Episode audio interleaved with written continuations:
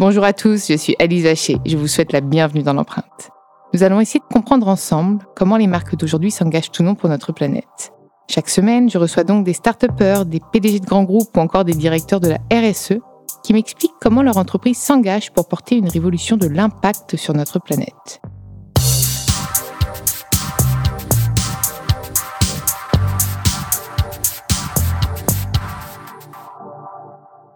Dans ce nouvel épisode de l'empreinte, j'ai le plaisir de recevoir Lionel Frenchkio, le président France de Hyundai Motors. C'est une marque automobile qui fait à, peu près 85% d'électrique, c'est ça?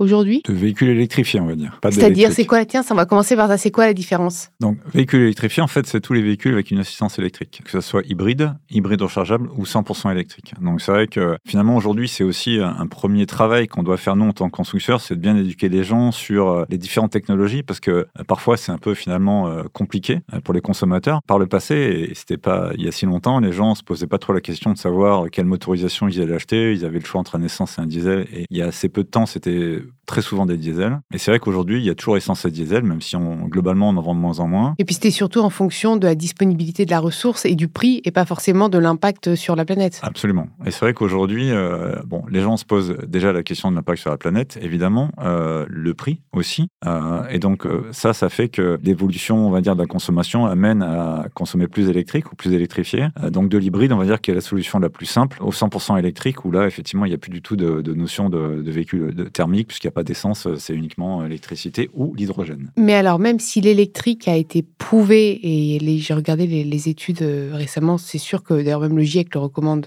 de tout passer en électrique, même si les batteries sont pas encore recyclables, et ça reste un sujet, et donc tous les consommateurs dénoncent encore, ça reste encore plus écologique quand même que la voiture euh, thermique. thermique. Mais l'hybride, alors là, je, mais encore une fois, je ne sais pas, il y a tellement d'études. Est-ce que toi, tu as de vraies études? Est-ce que c'est pire aussi, c'est pire que le, que le thermique ou est-ce que finalement, le mieux c'est l'électrique? Bah, Aujourd'hui, euh, on va dire globalement ce sur quoi les gens sont à peu près d'accord en fonction des ONG et des constructeurs, mais une voiture électrique, ça va polluer moitié moins qu'une voiture thermique. Même avec la batterie qui... De, A jusqu'à Z, c'est-à-dire de la fabrication jusqu'au recyclage de la batterie, c'est à peu près 50%. Alors après, on peut toujours pinailler sur l'origine de l'électricité, c'est-à-dire qu'en France, c'est un peu mieux si on considère que le nucléaire est décarboné. Le mix énergétique, tout à fait, du donc, euh, Alors que si vous le faites en Pologne ou en Allemagne, mm. où c'est un peu plus euh, au charbon, c'est un, peu moins, un peu moins, voilà, c'est un peu moins positif, on va dire. Mais on va dire ce sur quoi tout le monde est à peu près d'accord, c'est de dire qu'une voiture électrique, c'est moitié moins polluant qu'une voiture thermique. Donc c'est mieux. C'est pas rien, mais c'est mieux. Et mais la batterie, même si elle est pas recyclée, ça reste ou ça reste. Non, en incluant la partie recyclage de la ah. batterie. Donc c'est. Mais on l'a pas encore ça du coup. Bah, aujourd'hui oui, parce qu'il y y a des filières de recyclage qui sont assez artisanale, hein, encore au moment où on se parle, puisque la volumétrie permet pas d'avoir euh, finalement une, procédure industrielle, on va dire, très développée. Mais quand on voit la vitesse avec laquelle finalement aujourd'hui euh, l'électrique se développe, que ce soit en France, on va dire sur la partie ouest de l'Europe, parce que c'est euh, c'est ça aussi qui est un peu complexe aujourd'hui pour les constructeurs, c'est que c'est quand même très localisé sur certains marchés. Il y, a des, il y a des industries qui commencent à se mettre en place pour pouvoir recycler les batteries, et c'est d'autant plus nécessaire qu'en fait, on se rend bien compte que la ressource, notamment lithium ou nickel, elle n'est pas illimitée, et ça veut dire que ça va nous contraindre, quoi qu'il en soit, nous, à, recycler ces, produits-là. Parce qu'une fois que j'ai récupéré le lithium ou le nickel d'une batterie usagée, je peux le remettre dans une nouvelle batterie sans que ça pose aucun problème. Il n'est pas, il pas abîmé, il n'est pas détérioré. Donc ça veut dire que pour qu'on puisse arriver à avoir un parc roulant qui soit à horizon 2030 ou 2035 100% euh, électrique, on, a, on aura de toute façon besoin de recycler les batteries. Ça sera une obligation. Et, pourquoi la, filière n'est pas encore à maturité? Parce que j'imagine qu'il y a déjà des batteries à recycler, il y a déjà de la matière tout petit volume. Ah, donc en fait, il n'y a pas encore assez de batteries à recycler. Exactement. C'est hyper intéressant. Le, de... le, démarrage vraiment de, de, de, l'électrique avec des volumes importants, ça date d'il y a quelques années. Et, et quand je disais que c'est aussi très localisé, c'est qu'on se rend compte que si je prends le cas de l'Europe, par exemple, les voitures électriques, c'est où? C'est la France, c'est l'Allemagne, c'est l'Angleterre, la Norvège et les Pays-Bas. Sur les autres marchés d'Europe, on parle de, de, volumes très très faibles, simplement parce que les États ne subventionnent pas ces technologies-là, ou simplement il n'y a pas d'appétence pour la population locale à, à acheter ce genre de, produits. On le voit notamment sur la partie Europe centrale où, il n'y a quasiment pas de consommation électrique. Donc ça, fait que la filière se met en place. Oui, mais euh, pour accueillir au moment où justement il y aura, il va y avoir un boom, un bébé, pas le boom, mais le ça va devenir aussi euh, finalement une filière profitable. Euh, aujourd'hui, ça l'est pas ou peu, mais la volumétrie va amener aussi finalement des opportunités industrielles. et on parle beaucoup d'industrie en ce moment en Europe et en Europe de l'Ouest en particulier. Donc ça va amener aussi évidemment une, une, opportunité de créer des emplois au travers du développement de cette filière. On en est vraiment au, démarrage. Là, au moment où on se parle, on a, on a en France, si je parle de la France, il n'y a que 12% des voitures vendues qui sont 100% électriques. Donc c'est oui, mais on a encore un souci avec les bornes de, de recharge. Je suis pas d'accord. Alors c'est vrai que c'est un peu le. Ah bah pour le coup, moi j'ai des parents, je les aime fort, mais j'essaye de rester hyper objective. Ils sont pleins de bonne volonté, mais ils trouvent pas. Enfin, les bornes c'est une catastrophe. Et même quand ils en trouvent, c'est pas forcément compatible avec leur voiture. C'est pas possible. Ah non mais il y a. Alors, moi j'ai pas de voiture, donc je peux pas. Moi, moi, moi, je roule avec une voiture électrique depuis 4 euh, ans maintenant. Aujourd'hui, il y a plus de 600 000 bornes en fait en France, hein, euh, dans la réalité. Alors il y en a une grosse partie mais qui sont mal implantées. Donc il y en a une grosse partie qui sont des bornes privées, c'est-à-dire ceux, que les gens ont à domicile. On va dire à, les stats au mois de mars, à fin mars, c'était à peu près 57 000 bornes euh, domaine Mais ça, justement, le fait d'avoir quelque chose, une borne privée, c'est doit être... Bah, c'est moins écologique qu'une borne partagée, non? Ou ça n'a pas d'incidence? Non, ça n'a pas d'incidence. Aujourd'hui, installer une borne dans son garage, ça n'a pas d'incidence. C'est installer une prise. ok. bon, donc c'est une prise renforcée, on va dire, donc c'est plus hmm. sécurisé. Mais c'est vrai qu'aujourd'hui, finalement, de mon point de vue, euh, finalement, le, le, premier point bloquant quand si on voulait aller beaucoup plus loin sur l'électrique, c'est de s'assurer que chaque personne a à son domicile ou puisse avoir à son domicile une borne de recharge. Alors c'est vrai que quand on vit à Paris, comme vous et moi, c'est plus compliqué parce que j'ai pas de garage. Je pense que bah, vous n'avez pas de voiture, donc vous n'avez pas de voiture. non, moi j'ai pas, pas de voiture. Euh, Paris, c'est. Euh, mais mais c'est vrai que finalement, on se rend bien compte aujourd'hui que le premier frein probablement avant d'acheter une voiture, c'est est-ce que finalement à mon domicile, je peux m'installer une borne? Alors c'est pour ça qu'au démarrage de la voiture électrique, beaucoup de constructeurs ont pensé qu'elle serait d'abord dans les voitures, dans les villes, notamment des villes comme Paris. Et la réalité, c'est qu'en fait, elle ça s'est d'abord développé euh, dans des villes péri, enfin dans des, endroits périurbains, simplement parce que les gens avaient leur maison avec leur garage et donc finalement assez simplement ils pouvaient installer une borne de recharge sans demander euh, à la copropriété, sans que ça soit très compliqué. Donc le développement de l'électrique s'est d'abord fait là, euh, mais c'est vrai qu'aujourd'hui installer des bornes de recharge dans les parkings des immeubles, etc.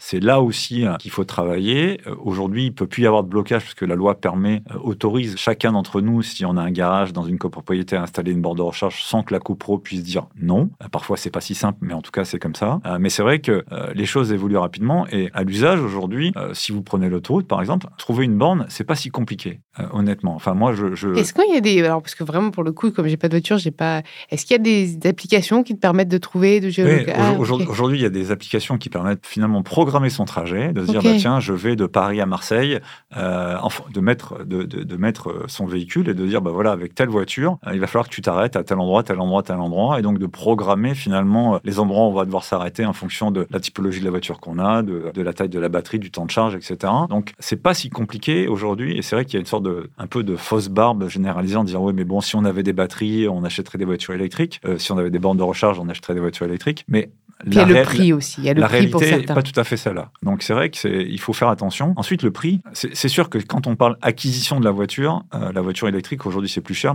bien qu'il y ait les 6 000 euros d'aide de l'État. Mais je pense que en fait, il faut penser voiture électrique en fonction de son usage, en coût d'usage. Euh, et finalement, aujourd'hui, si je loue ma voiture sur 3 ans, 4 ans, 5 ans, euh, si j'y rajoute le fait que les assurances sont beaucoup moins chères, le fait qu'aujourd'hui, évidemment, un plein d'une voiture électrique c'est beaucoup moins cher qu'un plein d'une voiture thermique, au final, à l'usage, c'est pas c'est pas vrai. Donc c'est important finalement d'avoir une approche. en fait, c'est ça le problème. Il faut que les gens, tous, euh, il faut que les gens, en fait, ils aient une approche qui soit pas, j'achète une voiture à X milliers d'euros, c'est que euh, je vais budgétiser tous les mois ce que je vais dépenser pour ma voiture et comparer finalement une voiture thermique à une voiture électrique et on va se rendre compte assez rapidement que dans plein de cas, une voiture électrique va être moins chère. Et c'est malheureusement encore plus vrai aujourd'hui. Et, et, pour preuve, c'est que quand je regarde mon, mon carnet de commandes, on va dire mes, mes, volumes de vente sur les deux premiers mois de cette année, j'avais à peu près 20% de mes ventes qui étaient 100% électriques. Et c'est vrai que malheureusement, avec la crise dans laquelle on est aujourd'hui, euh, avec un prix de l'essence qui a, qui a été extrêmement euh, augmenté, du jour au lendemain, à partir du, début du mois de mars, le poids des 100% électriques donc, euh, dans mes ventes est passé de 20 à 40%. Mais du jour au lendemain. Simplement parce qu'effectivement, les gens se sont dit, OK, avec un, avec un litre d'essence à 2,50 euros, le calcul, il est vite fait. Et finalement, cet impact fort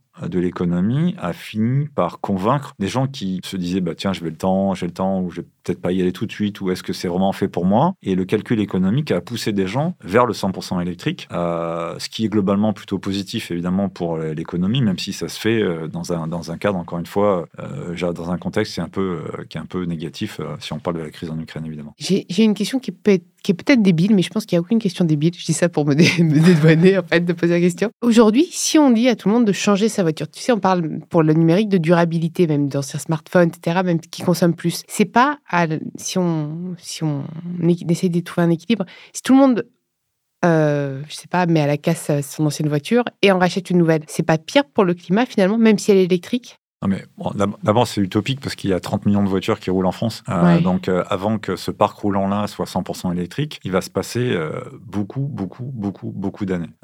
donc, et quoi qu'il en soit, nous, en tant que constructeur, on ne serait pas à même de livrer ouais, vous même pas à, ce, niveau-là. Donc, la question, elle est, d'abord, évidemment, d'inciter les gens avec les voitures les plus anciennes pour commencer à basculer à l'électrique. Donc, c'est. et on ne peut pas rendre électrique un modèle ancien, par exemple? Est-ce qu'à terme, on ne pourra pas faire de, bah de la réhabilitation ça s'appelle le rétrofit. Alors, il y a quelques entreprises, qui, le, il y a quelques entreprises qui le font. Euh, mais là aussi, on revient toujours à une problématique économique. C'est qu'à un moment donné, jusqu'à quel point, finalement, faire le rétrofit de la voiture ne coûte pas plus cher que de changer de voiture. Donc, c'est, euh, je dirais, c'est des équilibres qui sont, qui sont complexes. Mais euh, c'est aussi pour ça que, finalement, le, le, gouvernement, notamment, a mis en place des aides spécifiques en fonction des revenus des gens, etc., qui permettent, je dirais, de aussi pousser les gens avec des revenus les plus faibles à basculer sur ce type de technologie. Mais c'est encore une fois, c'est un processus euh, lent, même si il faut quand même noter qu'en France, on est plutôt en avance sur le reste de l'Europe. Enfin, je veux dire, c'est pas. Et du monde. Euh, du monde, globalement. On, a souvent tendance à se flageller un peu, mais c'est vrai que euh, globalement, on a plutôt été extrêmement, on va dire, pushy sur, sur la technologie 100% électrique aussi, parce que, évidemment, les constructeurs français étaient plutôt bien engagés, notamment, notamment Renault. mais c'est vrai qu'aujourd'hui, encore une fois, quand on regarde des gros marchés de l'électrique en Europe, la France en fait partie, au même titre que l'Allemagne ou l'Angleterre, alors que, par exemple, des pays comme l'Italie ou l'Espagne ne sont pas du tout dans ce train-là. Donc il y a encore, euh, j'irais, du, du, travail à faire, euh, mais malgré tout, on est plutôt dans une bonne direction. Et, aujourd'hui, euh, on va dire, on a en immatriculation, on a 12% des, ventes en 100% électrique sur le marché français. Mais c'est vrai que quand on regarde finalement les marques qui sont déjà très engagées sur l'électrique aujourd'hui, pour ce qui me concerne, c'est 30% de mes commandes aujourd'hui. donc ça commence à être très important. Et c'est vrai que quand l'Europe a décidé qu'à partir de 2035, on n'aurait plus le droit de vendre des, voitures thermiques, il y a beaucoup de gens qui se sont dit, oulala, mais ça arrive trop vite, euh, c'est trop, c'est trop, c'est trop. La réalité, probablement, c'est qu'en fait, bien avant 2035, les gens vont avoir basculé. Bah, tu sais, un euh, peu comme le plastique à usage unique 2040, hein. c'est pas si loin pareil. Hein. Donc, euh, donc, et donc c'est vrai qu'on voit bien qu'au travers de euh, la prise de conscience écologique, euh, au travers de crises, que ce soit la crise de l'Ukraine, mais les incendies qu'on a dans le sud de la France, en Espagne, au Portugal, en Bretagne là aussi, en Bretagne, 40 degrés à Londres, enfin des trucs qu'on n'a jamais vus. Bon, les gens ils vont finir par comprendre qu'à un moment donné, on peut pas continuer à. Il y a toujours des climato-sceptiques qui nous rappellent toutes les canicules de qu'on a vécues. Et en fait, non mais, bien sûr, à un moment. Ce qui est, important, c'est voilà, c'est qu'il y a un mouvement de fond euh, la problématique, c'est toujours une question de, timing. Donc, euh, c'est qu'effectivement, il y a une urgence dont on n'a pas toujours conscience. Euh, et c'est pour ça que la vraie complexité, finalement, c'est de faire monter à bord, on va dire, tout le continent et pas simplement une partie du continent. Parce que c'est sûr que si vous allez, si les, auditeurs vont en Norvège, ils vont se rendre compte qu'en Norvège, maintenant, il y a quasiment plus que des voitures électriques. C'est pas, c'est pas un sujet pour ce pays-là. Mais la Norvège, c'est anecdotique au regard du reste de l'Europe. Donc, comment, effectivement, on amène les Italiens, les Espagnols, l'Europe centrale. C'est moi qui vais me charger des Italiens, je vais aller les voir. Basculer. Et c'est vrai que euh, il y a une vraie. Euh, c'est en ça effectivement que faire bouger l'Europe est important, puisque la France tout seul, évidemment, il faut commencer par soi-même. Beaucoup nous diront, mais ok, l'Europe, mais face à la Chine et aux États-Unis, comment on fait? Mais, moi, je suis entièrement d'accord avec toi. Il faut bouger, il faut être un exemplaire. on, mais... peut, on, peut, toujours se dire, euh, ok. Et tu penses qu'ils bougeront les États-Unis et la Chine? La Chine probablement. les États-Unis moins. Bah, je moi, je, pense que la Chine, probablement, parce qu'il y a, un enjeu chez eux qui est aussi un enjeu de santé publique, euh, parce qu'avec la, vitesse à laquelle le, parc automobile se développe là-bas et la population, en fait, ils n'auront pas d'alternative à passer à l'électrique, sinon ça va être une forme de suicide collectif, entre guillemets, et donc ça va être, euh, ça va être un sujet. Les États-Unis, c'est plus compliqué parce que la culture est un peu différente, et, c'est vrai que l'usage de l'automobile est aussi euh, assez, différent. Et, on voit bien aussi, et c'est un peu un peu le paradoxe dans lequel on est aujourd'hui, c'est que finalement, quand on donne un accès peu cher à l'essence, ça incite pas les gens à passer à autre chose. Euh, et, c'est ce que j'ai dit tout à l'heure, c'est que malheureusement, la crise dans laquelle on est, là je parle la crise géopolitique, a poussé en France, beaucoup de gens, mais pas qu'en France d'ailleurs, c'est aussi le cas euh, notamment en Allemagne, à pousser des gens à se dire ok, maintenant finalement c'est le bon moment pour moi pour l'électrique. Pas parce qu'ils ont subitement une conscience écologique qui s'est développée, mais simplement parce que d'un point de vue économique, ça avait du sens. Comme euh, même la pandémie en fait, tout, tout ce qui nous arrive,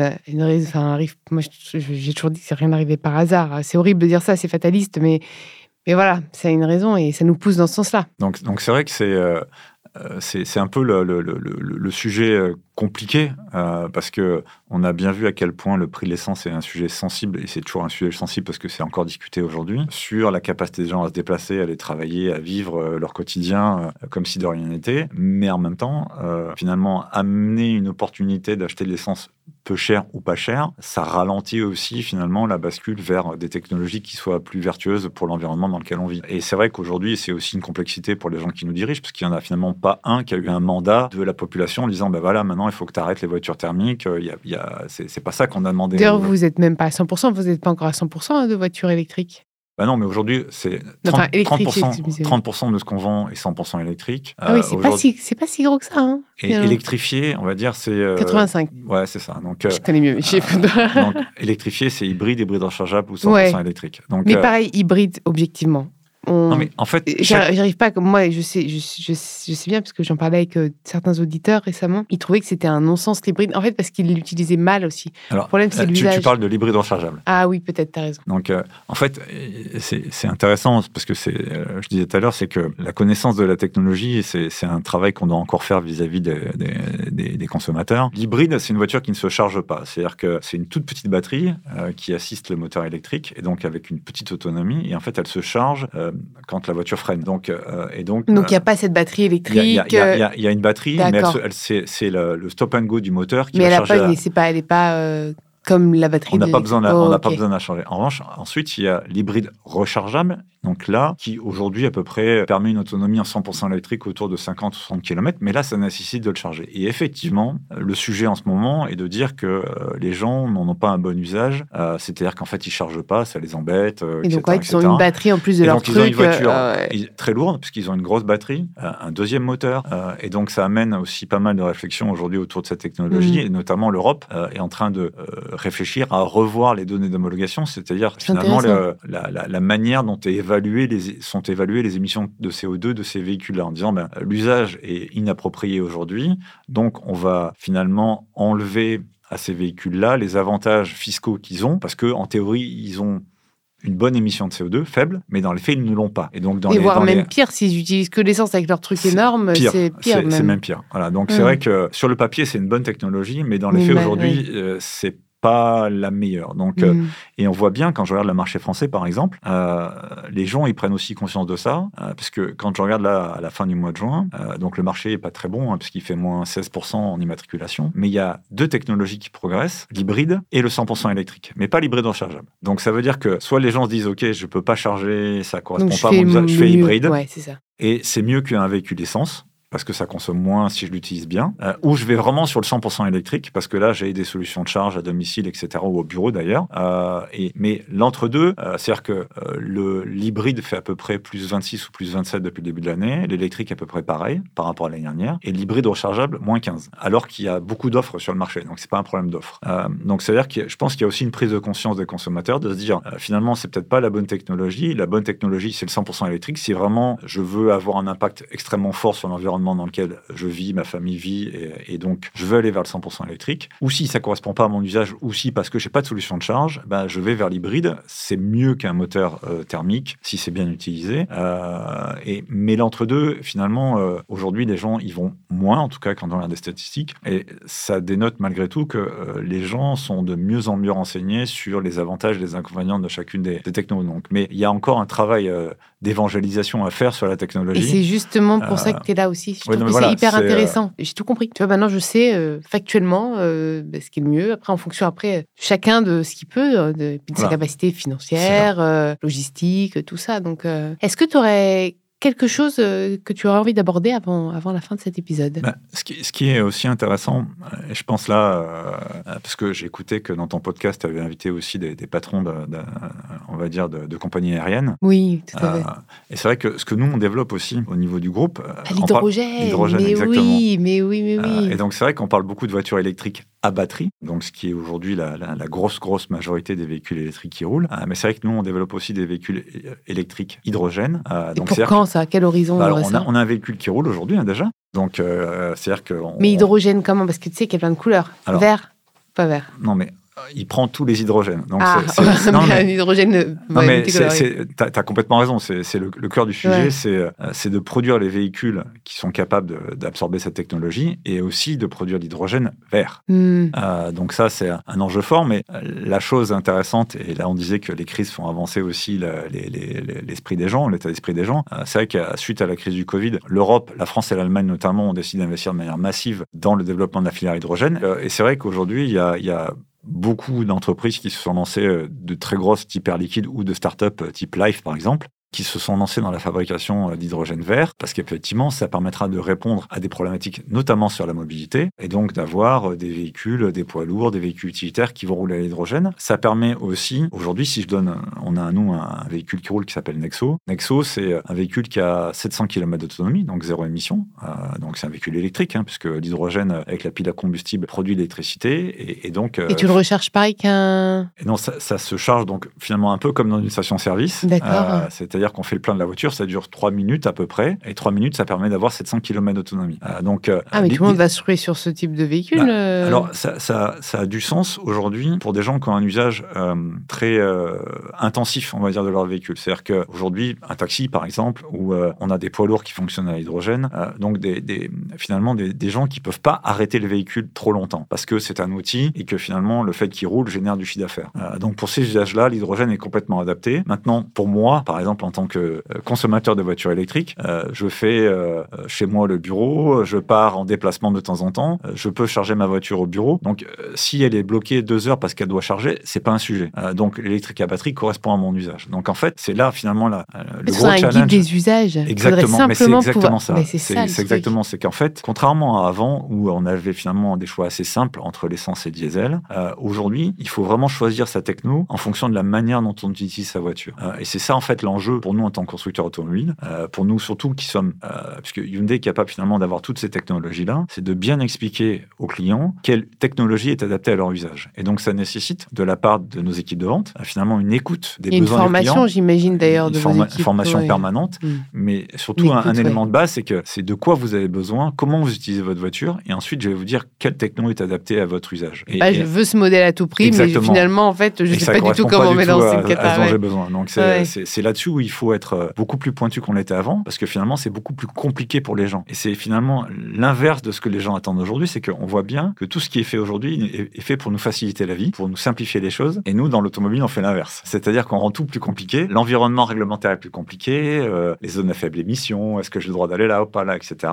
Euh, les, les, éléments de bonus, de malus et autres. Et la technologie, de se dire, bah oui, alors l'hybride c'est quoi? L'hybride rechargeable c'est quoi? L'électrique c'est quoi? Non, l'hydrogène ah maintenant. L'hydrogène maintenant. Est-ce que c'est vraiment écologique ou pas, le recyclage des batteries. challengé, l'hydrogène, alors maintenant il y a du brun, du gris, du truc, je fais lequel. Non, mais voilà, et puis, et puis euh, l'Europe vient de dire que le, nucléaire était vert. Euh, donc, et, si, et, si, vous dites ça à un, écologiste pur et dur, il va, il va te sauter complètement. Euh, donc, il va te sauter à la gorge, donc c'est compliqué. Donc, c'est des sujets qui sont compliqués. Et en plus, les gens qui en parlent souvent le, font de manière trop simpliste. Donc, c'est là-dessus où il faut mais surtout, ce qu'il faut quand même se dire, c'est beaucoup essayer de bien faire même s'ils se trompent. Et j'ai l'impression qu'il y a quand même encore des, des, irréductibles gaulois ou pas gaulois, mais qui, qui sont climato-sceptiques et qui n'en ont rien à faire. Mais globalement, même, même malgré tu vois, les erreurs, par exemple, on parlait de l'hybride rechargeable. La base, c'était quand même pour que ce soit bien. Ah non, d'accord. Sais, c'est comme les trottinettes. En fait, c'est mais ça partait d'un bon sentiment. Et en fait, en l'état, on se rend compte dans l'usage que bah, ça se passe si bien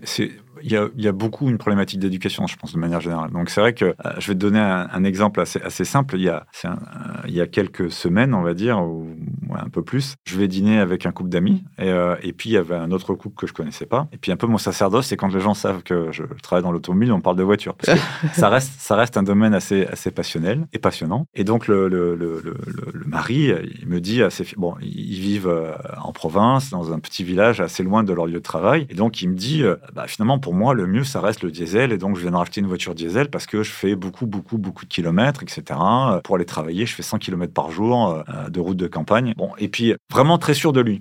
Bon, et puis, il insistait un peu, etc. Et donc, j'ai pris une feuille de papier, un crayon, et en deux minutes, je lui ai expliqué qu'en fait, il avait fait une très grosse erreur parce que s'il avait acheté une voiture électrique, il aurait économisé beaucoup d'argent. Et, là, il, est, il, là, il, est devenu, blême. Et, la question suivante, c'était mais pourquoi on me l'a pas dit? Mais Oui, mais c'est sûr. Et en fait, il a raison. C'est-à-dire que vrai. Euh, pourquoi on lui a pas dit? En plus, plus, c'est écolo. Donc, en plus, c'est même pas le. C'était que le meilleur choix, quoi. Voilà. Et donc, et donc, et donc, euh, et c'est vrai que ce travail-là, il reste encore beaucoup à faire. C'est-à-dire qu'on on se rend compte qu'il y a, il y a beaucoup d'a priori. Il y a, et donc. Euh, Puis, il y a toujours aussi beaucoup de pseudo-experts. Moi, c'est un peu mon problème, c'est qu'on ne sait plus où, où, est la bonne information aussi finalement. C'est pour ça que moi dans l'empreinte j'aime recevoir bah, des experts comme toi qui ont les chiffres simplement et qui vont te dire bah voilà c'est ça c'est ça c'est ça. Après tu fais ton choix mais c'est ça voilà je te l'expose. Après, je pense que chacun doit assumer ses choix. C'est ça exactement et revoir ses usages même si on ne doit pas, et je suis la première à pas vouloir culpabiliser le consommateur, on, doit, on est tous responsables. on, est, on est d'accord, c'est-à-dire qu'aujourd'hui, moi je roule électrique, donc je peux en parler en, connaissance de cause. Quand je pars en déplacement avec ma voiture électrique, bah, je regarde sur la route euh, où sont les stations de charge, je m'assure que l'hôtel où je vais dormir, ils ont bien une station pour pouvoir charger ma voiture, donc mmh, ça, amène, des contraintes. il ne faut pas, faut pas mentir aux gens. Je veux dire. Mais en même temps, quand on, va dire aux gens, ouais mais bon, vous comprenez, euh, quand, euh, quand je pars en vacances, euh, c'est plus long parce que je dois m'arrêter, etc. Ok, mais on part pas en vacances tous les jours non plus, quoi. Enfin, je veux dire, c'est pas. Il faut revoir sa euh, façon de voyager. Donc, il y, a juste un moment où il faut, il faut se dire, ok, finalement, quel est l'effort que je fais au regard de ce que ça amène comme bénéfice? Et puis, il y a un moment donné, je dis, ok, bon, bah, je, vais y aller parce que de toute façon, continuer à faire comme avant, ça n'a plus de sens. Et l'effort que je dois faire, c'est comme faire le tri de sa poubelle, quoi. Je vais dire, ok, il faut avoir deux poubelles ou trois poubelles, mais à la fin, c'est pas si compliqué que ça. C'est une contrainte, mais on s'y est habitué. Bah, pourquoi on s'habituerait pas à s'arrêter une demi-heure, une heure pour changer sa voiture, euh, ça, va, ça, va, ça va arriver. Et donc, selon toi, l'avenir du marché le plus, on va dire, éco-responsable possible, ce sera un mix de solutions. Il y, aura, il y aura toujours à peu près toutes ces solutions avec l'hydrogène, peut-être des nouvelles même, on ne sait pas. Mais ce sera toujours un mix. Il n'y aura pas une solution unique et basta cosy, tout le monde, tout le monde l'apprendra. Non, ce dont on est sûr aujourd'hui, c'est qu'il n'y aura pas que des véhicules électriques à batterie. Donc, il y aura d'autres solutions il y aura plus de thermique, ça c'est sûr. Voilà. C'est le zéro émission, la question se pose même pas. Mm.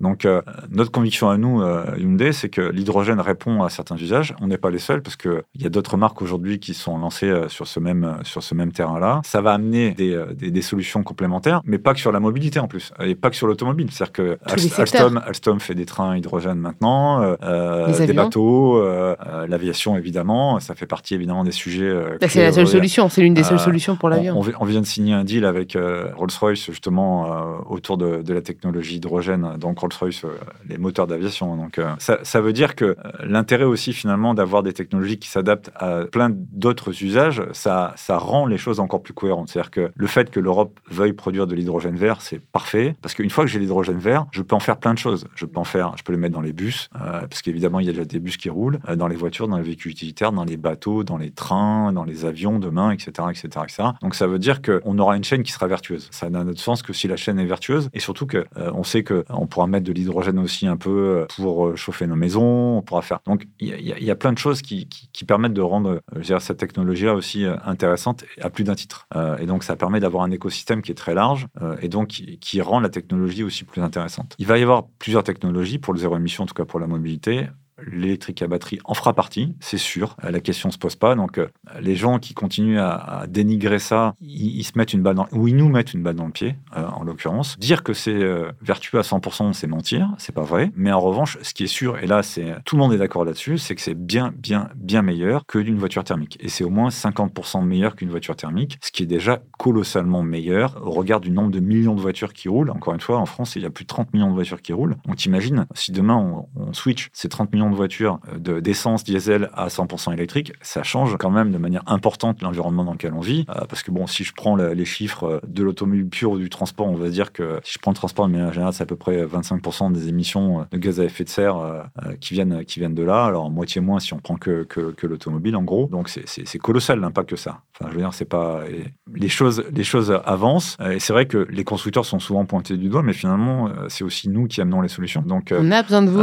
et oui. Non, mais c'est vrai que vous répondez aux besoins du marché. Donc, si demain le, consommateur veut quelque chose. et, puis, et, puis, ce qui est intéressant, et tu, parlais tout à l'heure de la, crise du Covid, c'est que ça aussi, ça nous oblige, nous, à, à démontrer à nos clients qu'on partage les mêmes valeurs en fait. Et, c'est aussi ça, finalement, qui est important aujourd'hui, c'est que dans la manière dont les gens consomment, ils veulent plus simplement consommer une marque par principe, entre guillemets, mais ils veulent consommer des marques dont ils partagent les valeurs. c'est vrai que hein. on, est complètement d'accord là-dessus. On va plus s'acheter qu'aux urnes, d'ailleurs. Voilà, hein. malheureusement. c'est clair. Euh, mais, euh, mais c'est vrai que c'est important, finalement, d'être capable de, de, partager ça avec, euh, avec nos clients et de leur dire, bah voilà, on a les mêmes préoccupations et on amène des solutions. On n'est pas juste un contributeur de problèmes à partir du moment où évidemment les gens sont prêts à, sauter le pas. Donc, mais notre travail aussi, c'est de les aider à sauter le pas. Et c'est vrai que nous, ça fait 3 ou 4 ans déjà que, euh, au moins 3 ans, la moitié de notre budget communication est consacré à l'électrique, alors que ça représentait l'année dernière 10% de nos ouais, Et la 30, tu me dis. Et la 30 cette année. Euh, donc ça veut dire qu'on a surinvesti aussi ce domaine-là, notamment pour essayer de lever les freins euh, à l'achat, de dire bah